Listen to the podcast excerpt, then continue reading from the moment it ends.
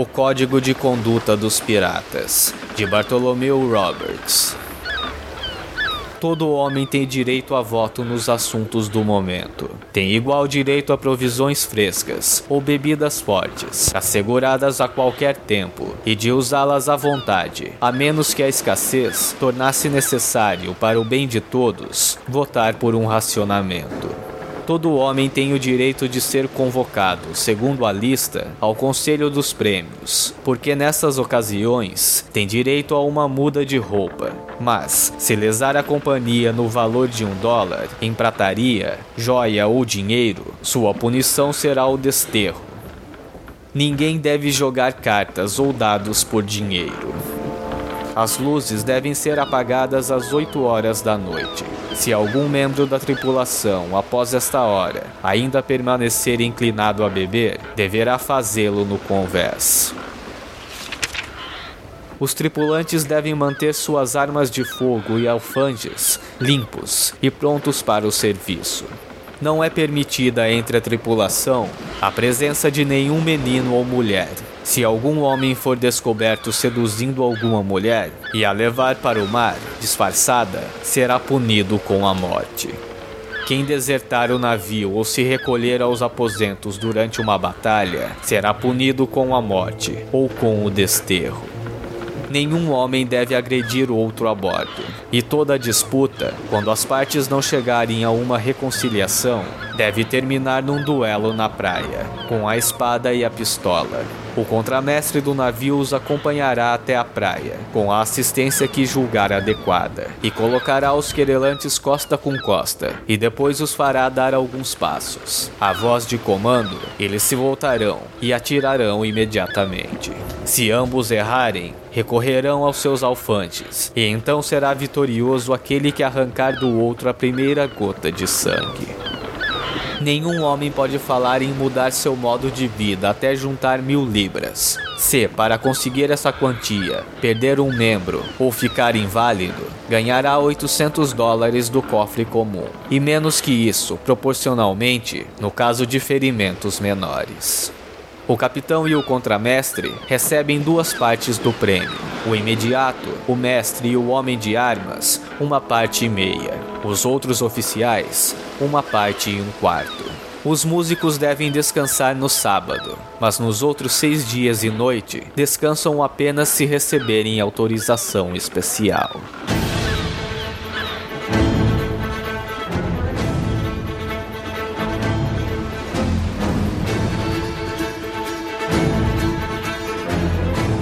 Bem-vindo ao Promontório Estéreo.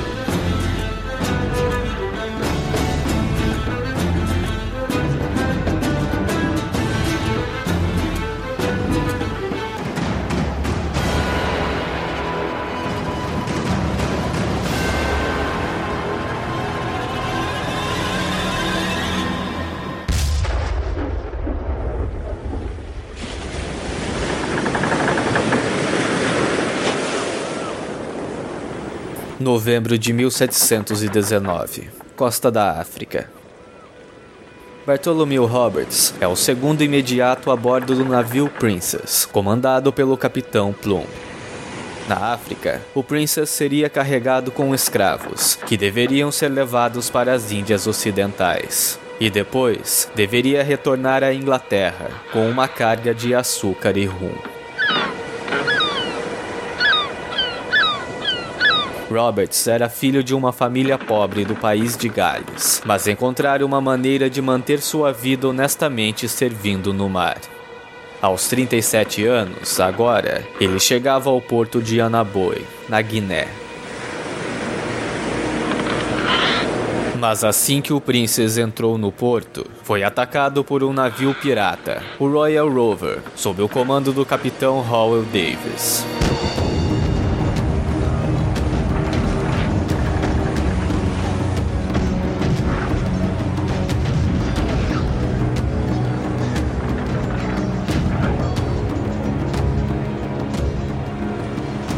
A tripulação fora dizimada e o navio capturado.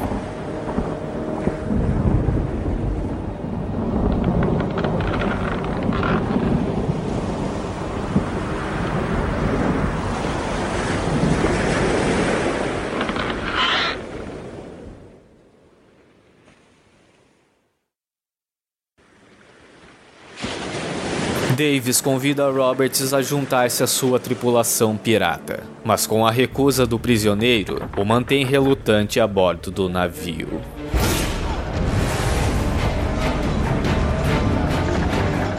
Durante as seis semanas seguintes, o Princess fez sucessivos ataques bem-sucedidos. Bartholomew Roberts começava a perceber a facilidade de se ganhar dinheiro com a pirataria e passou a gostar daquilo. Mas na sexta semana de Roberts com os piratas, ocorre um desastre. Davis tinha um plano de roubar 40 mil libras do governador de um grande assentamento português. Pretendia convidar o governador e seus principais assessores para um jantar a bordo do Princess, onde os prenderia até que fosse pago um resgate. Contudo, a conspiração fora descoberta, e quando Davis e seus homens foram para a terra firme para buscar suas vítimas, sofreram uma emboscada e foram mortos.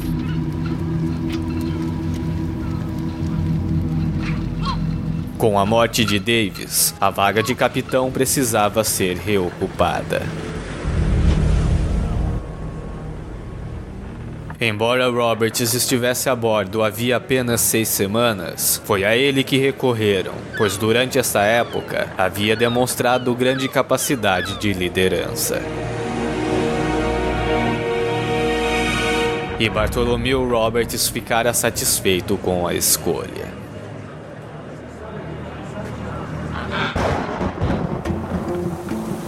Agora, capitão, a primeira missão que Roberts assume é de vingar Davis e os demais piratas mortos.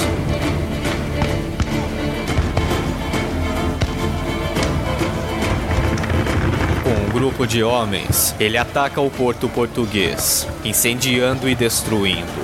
Os canhões que defendiam a cidade foram atirados ao mar.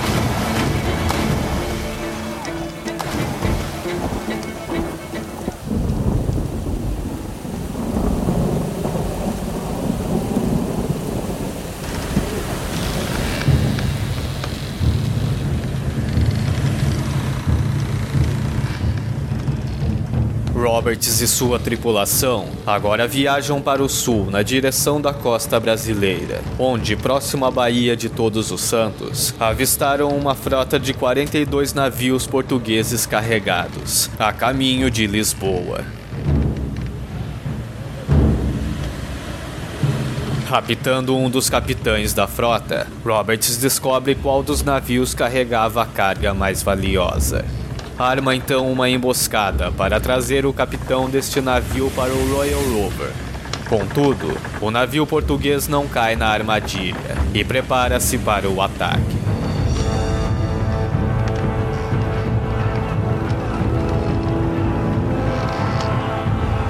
Mas Roberts comanda uma ofensiva rápida e os portugueses são facilmente capturados. O navio é levado até a Ilha do Diabo, onde o saque é descarregado.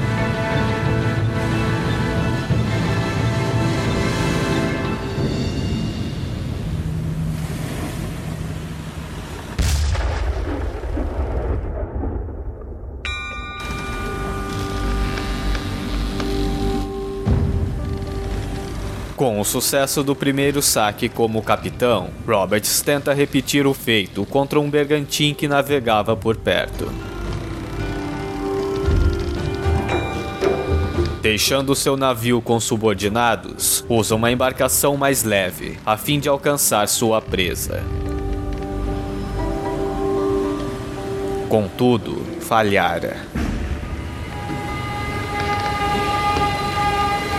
Ao se reencontrar com sua tripulação, descobre que durante sua ausência, um novo capitão chamado Kennedy havia sido eleito, e a tripulação que sobrara no navio seguira com ele para saquear Barbados e a Jamaica.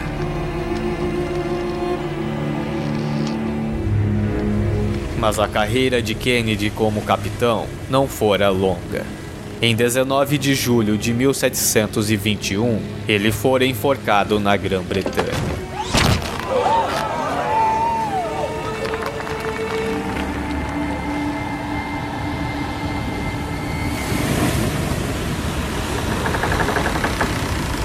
Mas Roberts não desiste da pirataria e forma uma nova companhia, com a qual parte para as Índias Ocidentais.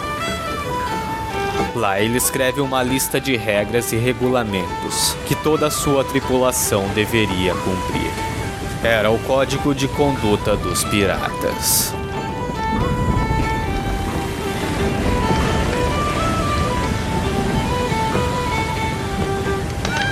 Com as novas regras, Black Bart, como era conhecido Roberts, segue capturando novas embarcações. As autoridades locais, sobretudo o governador de Martinica, sabendo da fama que os piratas de Roberts acumulavam, mandam em seu encalço navios para capturá-los. Uma intensa batalha naval é travada e Black Bart não vê alternativa senão bater em retirada.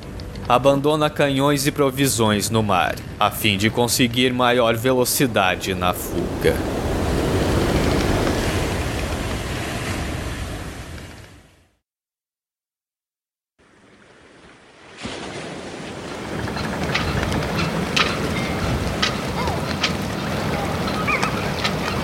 1720, Black Bart chega próximo à costa de Terra Nova e dirige-se diretamente para o porto de Trepsy, com sua bandeira negra de pirata tremulando.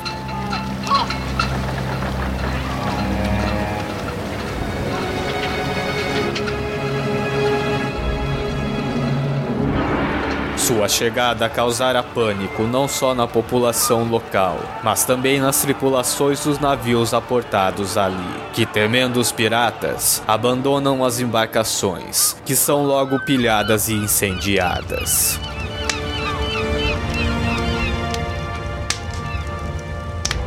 Um dos capitães dos navios saqueados diz a Roberts que ele poderia conseguir um indulto real caso quisesse abandonar suas atividades criminosas.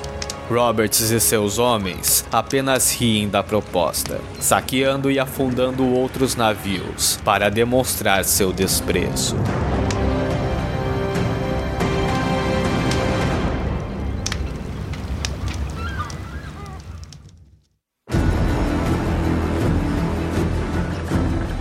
Incontrolável, o Black Bart rondava os mares atacando quem visse, desde a África Ocidental até a América Central. No caminho, trocara seu navio por um francês, ao qual dera o nome de Royal Fortune.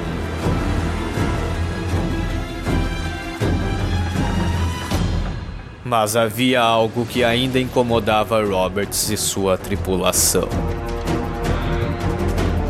A derrota e vexatória fuga que o governador de Martinica havia lhe aplicado não poderia ser esquecida. Ele decide voltar e se vingar. Sabendo que o comércio entre os comerciantes de Martinica e os holandeses era animado, Black Bart navegou para o porto de Fort de France com uma bandeira holandesa. Caindo no embuste, todos os comerciantes tiveram seus navios incendiados.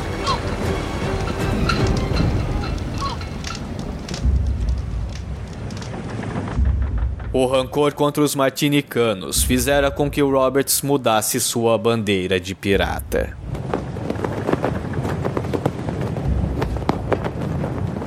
Agora, ela representava o próprio Roberts em pé sobre dois crânios, brandindo uma espada, e sob cada um dos crânios, as iniciais de uma cabeça de Barbadiano e uma cabeça de Marticiano.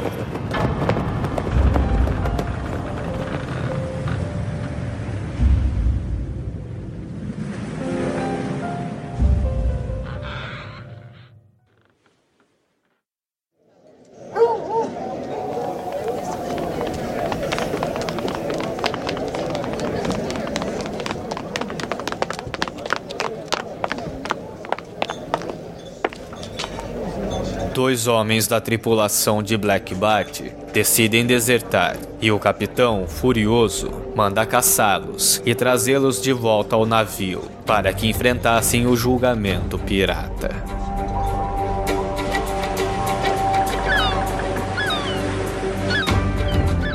Na proa do navio, os desertores eram acusados e os artigos de punição contra eles eram lidos.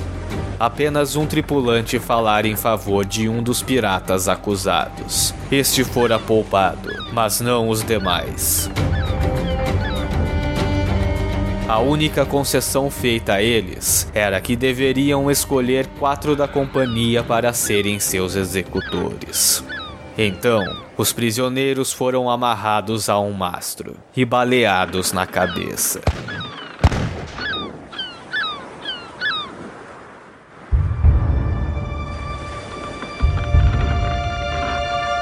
A tripulação de Roberts mostrava-se cada vez mais deficiente em disciplina. Então o capitão não via alternativa senão exercer maior controle sobre ela. O método era a punição severa para contravenções.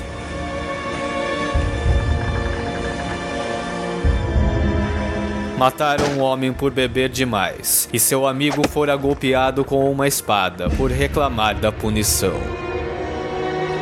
Mas Jones, o pirata ferido pela espada de Roberts, não morre e ataca o capitão, espancando-o.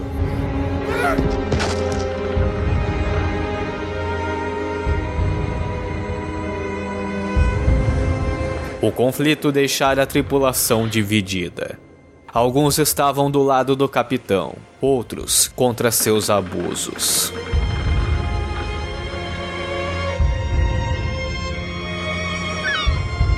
Jones fora punido com duas chibatadas e enviado para outro navio, onde tentou organizar um motim contra Roberts. Porém, sem sucesso.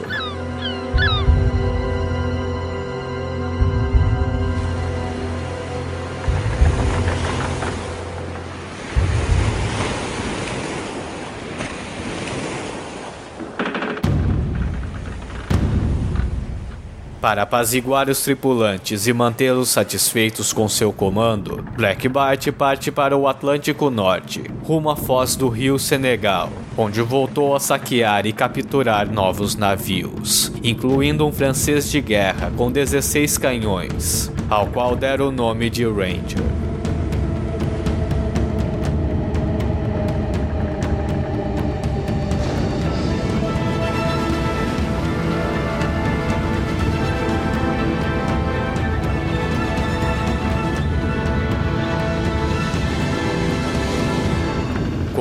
Novo e potente navio, mais vítimas foram feitas.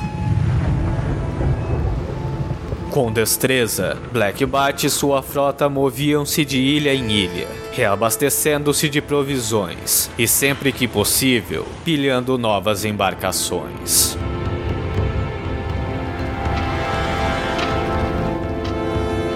No porto de Oyuda, fizera vários navios pagarem o resgate de oito libras de ouro para que não fossem destruídos. Inclusive, dava a alguns dos capitães um recibo pelo seu ouro. Mas um navio negreiro chamado Porcupine não estava preparado para pagar nenhuma quantia. Seu comandante, o capitão Fletcher, dissera a Roberts que os proprietários do navio não haviam autorizado a pagar resgates e, portanto, nenhum estaria disponível. Enfurecidos, os piratas queimaram o Porcupine, ainda com os escravos africanos a bordo. Os escravos teriam que escolher entre queimar até a morte ou pular nas águas infestadas de tubarões.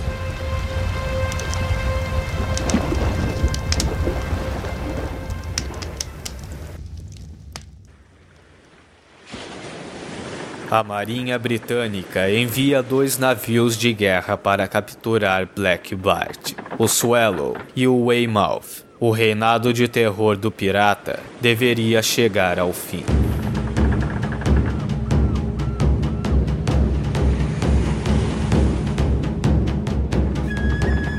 Nas semanas seguintes, os navios de Roberts buscavam fugir dos britânicos, até que o Swallow alcançou o Ranger e um combate inicia-se.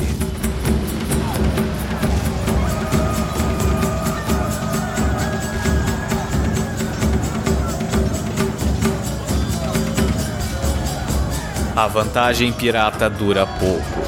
Muitos deles morriam no combate, enquanto os britânicos resistiam sem baixas.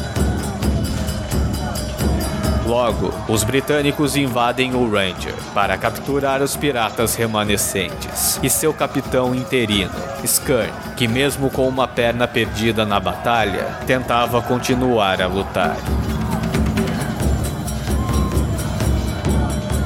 Todos foram capturados e enviados para julgamento.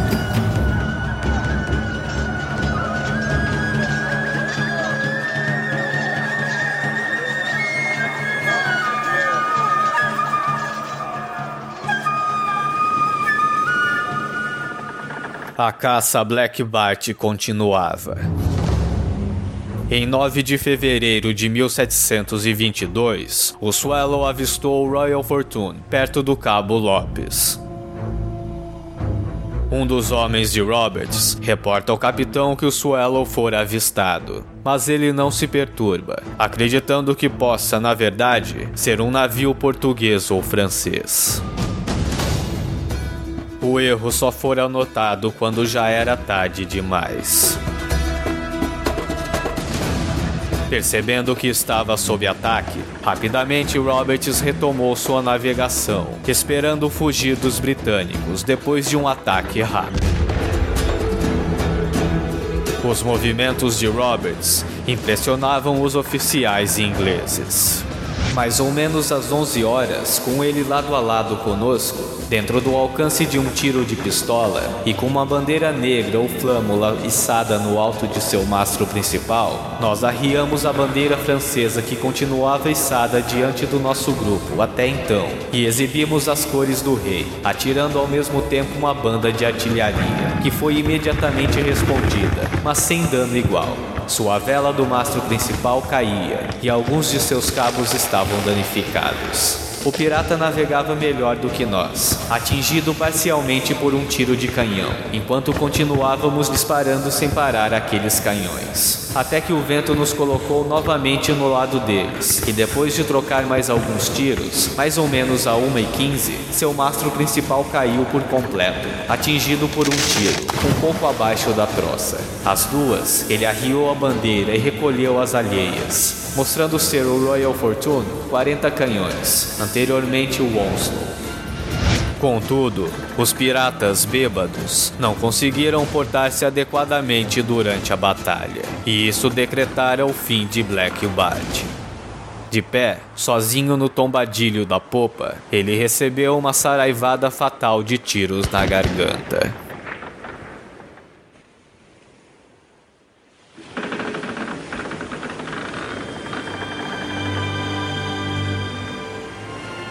O desejo de Black Bat era que seu corpo fosse lançado ao mar, caso morresse em ação, e a tripulação respeitou isso.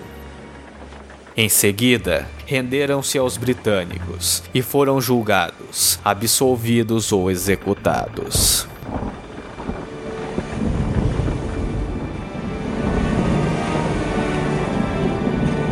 Bartholomew Roberts era considerado uma figura elegante, que vestia-se com um luxuoso colete vermelho damasco e calças até o joelho amarradas com uma fita, uma pluma vermelha no chapéu, uma corrente de ouro com uma cruz de diamantes no pescoço, uma espada na mão e dois pares de pistolas pendendo na extremidade de um dispositivo amarrado em seu ombro.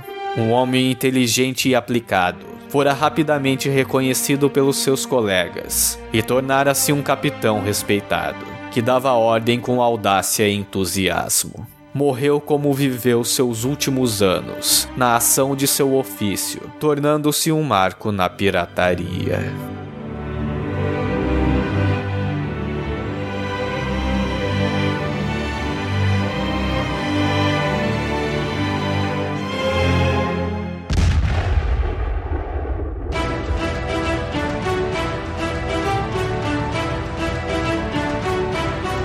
Sequestrado de seu navio e elevado ao cargo de capitão de uma das maiores companhias de piratas que os mares já viram. O pirata mais bem sucedido de sua época, com mais de 470 saques em sua carreira. Este foi Bartolomeu Roberts, o Black Bart, aqui no Promontório Estéreo.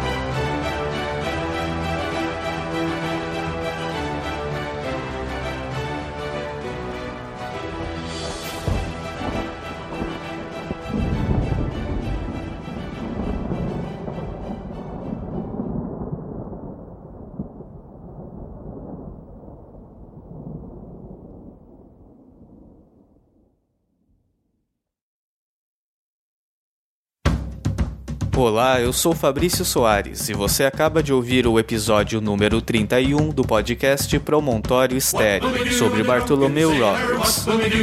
Ao fundo você ouve Drunken Sailor, do grupo The Irish Rovers.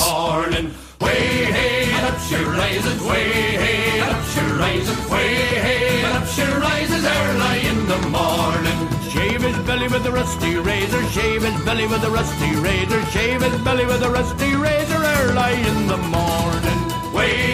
Nos comentários do último episódio do Promontório Estéreo sobre a peste negra, a Priscila Guerreiro diz que gostou do episódio devido às curiosidades macabras e bizarras que ele trouxe. E também diz que sempre divulga o podcast, pelo que sou muito grato e convido os demais ouvintes a fazerem o mesmo. Obrigado pelos elogios e apoio, Priscila.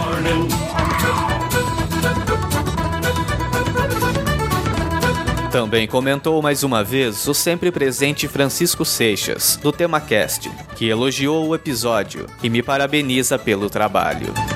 Obrigado, Francisco.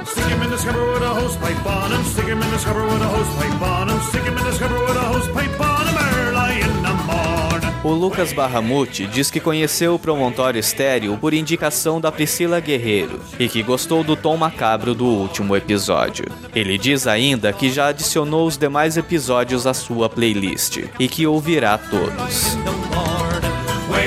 Mas o destaque para o comentário do Lucas são os versos que ele escreveu inspirados pelo episódio sobre a peste negra. Para lê-los, entre no post do episódio 30 do Promontório Estéreo e leia o comentário do Lucas, ou vá até o Facebook do Promontório Estéreo, onde eles também foram publicados. Obrigado pelo excelente comentário e parabéns pelo talento, Lucas. Espero que os demais episódios lhe pareçam tão inspiradores quanto o episódio anterior.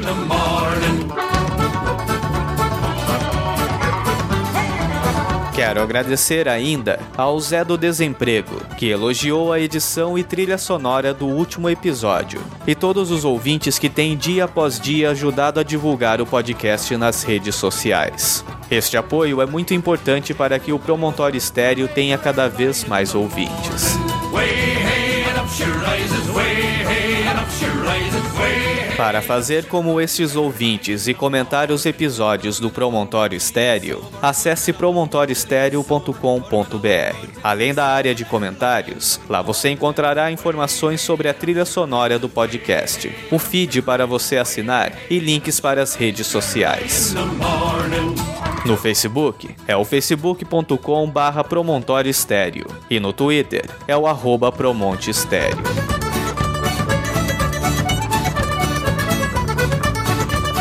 Existem ainda outras formas de entrar em contato com o Promontório Estéreo. Caso tenha alguma dúvida, sugestão, queira fazer um elogio ou uma crítica, envie um e-mail para promontorioestereo.gmail.com. Há no site também um espaço para contato. Basta preencher o formulário com seu nome, e-mail e comentário, e então eu receberei em minha caixa de entrada. Você também pode enviar por e-mail um comentário em áudio e ele será inserido na próxima sessão de leitura de comentários. Para ajudar o podcast Promontório Estéreo a crescer, você pode avaliar e comentar na iTunes Store, deixando-o assim em destaque, para que mais pessoas o conheçam.